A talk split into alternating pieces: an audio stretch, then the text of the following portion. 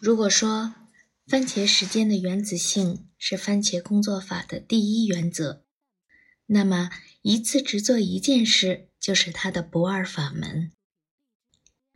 我们的工作和生活是多线性的，往往有多件事情等着你去做，于是先做什么，后做什么，就是一个值得思考的问题。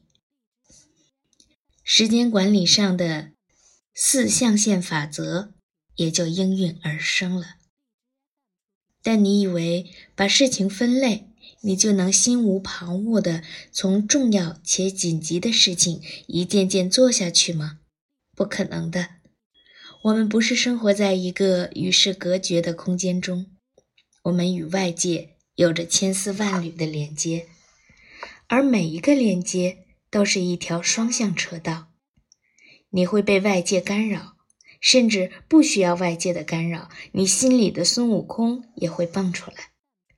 好多拖延症就是这样积劳成疾的。